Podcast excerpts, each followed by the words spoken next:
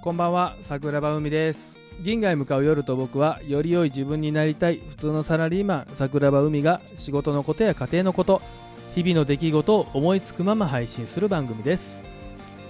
はい今日のトークテーマいっちゃいましょう。旦那の飲み会。はい今日はね旦那の飲み会っていうトークテーマでお話をしたいと思ってます。皆さんよければお付き合いいただければ嬉しい。はい。えーこのトークテーマを話す前に少しお話をしたいのがあの昨日ねお便りをいただいたんですよ。はい、えーまずそのお便りを読みますね。えー桜庭海さんはじめまして。サリーと申します。はじめまして、えー昨年の末から、えー桜庭海さんの、えーラジオを、えーラジオトーク上で聞いておりました。なるほどなるほど。ありがとうございます。あのギフトをねえー、1ヶ月前ぐらいからかな。あのコメントとか本文はなくてギフトだけいただいてたのであのサリーさんのことはもちろん認識はしてましたけどどういう方か本当にわからなかったので、えー今回お便りをいただきましてありがとうございます。桜庭海さんに相談があります、えー私は28歳女性、えー専業主婦です。そして旦那も28歳、えーっと28歳サラリーマンです。はいはいはい。えー会社の飲み会が3日に1回ぐらい3日に1回ぐらいあって、えーいつも体が疲れたと言っております、えーせっかくのお休みの日も疲れ果ててずっと寝てる、えーそして他の日も、え仕事を夜もしていますと。家に帰ってもしてるのかな？ちょちょっと文脈があの読みづらかったんですけど多分家に帰ってもしてるってことだよね。うんうんうん。えー最近は、えー喧嘩がすごく多くなってきてしまっています。会社の飲み会っていうのはそこまで行かないといけないものなのでしょうか。私には理解ができません。桜庭海さんの、えー会社の飲み会に対する考え方を教えてくださいということで。ありがとうございます。めっちゃ長文で書いてくださって。あの他のところはちょっと割愛させていただきましたけどはい、多分重要な部分はここだと思うので、えーこの部分だけちょっと切り切り取りというか切り抜きさせていただきました、えーまずサリさんありがとうございます。初めてのお便り嬉しいです。そしてね、あのーこの僕のラジオの感想とかも、あのーお便りでいただいて嬉しい部分もすっごいあるしこういう風に質問とかね、あのーしていただけるのもあの嬉しいです。なので、えっとガチで答えますね。はい。ガチの桜庭海の回答をします。会社の飲み会はねあの28歳とかだったらめっちゃ多いと思う。うん俺も多かった。28歳とかは。多くて、えー理理由はね結構明確でしてあのーまあ中堅社員みたいな感じになってくると思うんですよ。28歳とかって。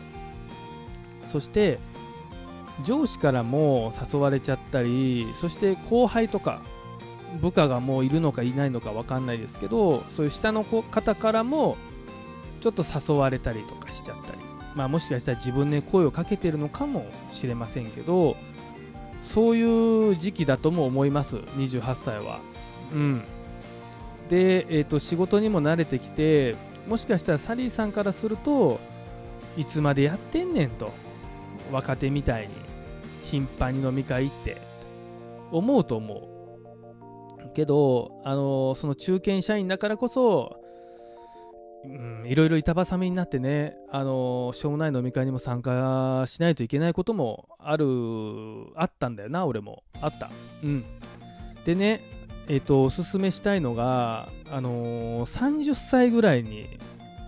人によって変わると思いますけど30過ぎぐらいになると自分が勤めてる会社のことについてもうね大体わかるんですよ。その業務しかりそのなんて言うんでしょう。お給料しかりね。自分はおっさんになってくるとこれぐらいかなみたいな。分かってくると思う。でその時になっても飲み会に行ってるんであれば多分単純に飲み飲み会というか仕事が好きなんだろう。あのひたすら仕事の人らとつるんで仕事の話をしたい人なんだと思うそれは。それは上司かもしれん部下かもしれんけどもう仕事の世界でしかあの生きていけないというかね。あのそういう発想になってしまってる旦那さんだと思います。ただあの30過ぎぐらいになってある程度自分の方向性が見えたりとかある程度のとこまで行ったからもういいやとか。あのまあ、辞めても別に他に転職いくらでもできるしむしろねあの他のところもちゃんとやっといた方がいいかなと思う人もいると思うんですよ。なのでそういう人ってなるともう飲み会には多分適当にしか行かなくなるんじゃないかな。付き合い方も変わると思う。会社の人たちとつるむだけじゃダメだなとかいうか嫌だなみたいなそういうことも出てくると思うんですよだからもしよければもう3年ぐらい、えー、泳がすというかさ様子を見てあげてほしいうん、それでも今の生活リズムと変わらないのであれば、えっ、ー、とね、そこは、うん、難しいですよね。難しいですよね。初見さんですし、どこまでアドバイアドバイスというかね、こう、ご意見をすればいいか迷う部分もあるんですけどね、それはね、多分治らない。うん、治らない。仕事脳だね。単純に仕事で生きる旦那っていうことなので、多分あのサリーさんがいくら言っても変わることはないしずっと仕事のことしか頭にないと思うそうなってくると、えー、プラスアルファ5年とか10年経って頭打ちをしたり左遷させられたりそういう時にしか気づくことが多分できない。周りから何を言っても無理だと思うね。うん。自分で気づくしかないよね。あのー、まあ、もしかしたら旦那さんにとってはそれが一番幸せなのかもしれないし家庭とか友達とか自分のことより会社での立ち位置であったりさもしかしたらすっごい稼げる会社に入っているんであればもうお金儲けをねすることに全集中しているのかもしれません、うん、それが、えーと旦那さんにとってベストな選択肢であればいいかもしれないね。だからあれじゃないかな。一番いいのは旦那さんにさ仕事のことについて一回ちょっとちゃんとお話をしてみてもいいんじゃないかな。自分これからどうなりたいのってうん。すっごく出世してお金持ちになりたいんだっていう人なのかもしれないし自分では何も考えてない人かもしれない。うん。で単純に断れない性格なのかもしれない。どんな性格なのか、まあ、性格はサリーさんは分かってると思うけど、えーと、仕事に対してとか会社に対しての考え方を改めて聞くといいかもしれないよね。実際あの奥さんと旦那さんってそういう話をすることってないと思うんだよね。俺もないの。奥さんと自分は今後どうなりたいんだとかそんな話っていうのは今まで俺は多分一度もしたことがないし基本的にあの家では俺は仕事の話はしない。うん。もうほぼしないかな。全くね。で、俺も昔は家で仕事もバンバンしてたし、あのー、すごく仕事をしてた時もあったけど、今は家では、まあ、緊急事態はしますけど、それ以外は一切しないし、ここまで変わるんかっていうぐらい考え方が変わったので、それがいいのか悪いのかまた別としてね。うん、一生に一度の人生を仕事だけで棒に振りたくないって、あのー、思った時からやり方は変わったんですけどだから旦那さんも、えーと、仕事にすごく必死に頑張りたい出世したいそういう思いがあるのかもしれない。でも、あのー、もし仕事を必死に頑張りたいんだとしたらそれはそれでもしよければ応援してあげてほしい。その上でえーと、家族のことも友達のことももう少しね、まあ、友達は、まあ、サリーさんがするとどっちでもいいか。家族のことももう少し中に入れて家族のことが負担になるんじゃなくてさ家族あって仕事ができるみたいな関係に持っていくと、うん、よりいい関係になるんじゃないかな。うん。俺もあの仕事を一生懸命してる人をバカにするつもりは全くありませんしただそういう人間が仕事ができなさすぎてるのにとかあの性格が悪すぎる人はダメだなって思いますけどうん。いいと思う。だからアドバイスアドバイスになったか全然わからないですけど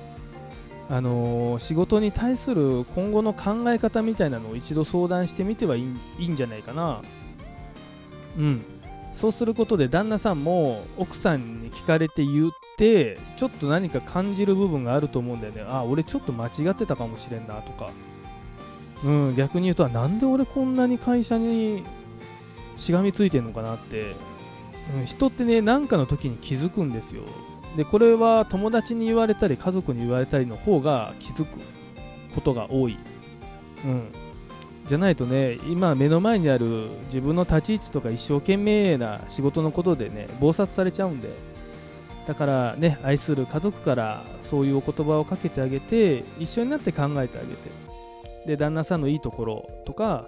仕事以外の楽しみとかを一緒に見つけてあげるとすごくあの家族円満になるんじゃないかなって思います、えー初めてのお便りありがとうございますサリーさん。またよかったら聞いてください、えーこんな感じで 回答になったか俺わからないですけど大丈夫かな？うんでもあの家族のこととかさ友達のこととかいろんなことに悩んでる人がいると思うしそれを友達とかさ打ち明けれない時もあるじゃん。だからこそこういうラジオみたいなのがあって俺はいいと思ってるんでまたよかったら、えーこんな回答しかできないけど相談してほしいなって思ってます、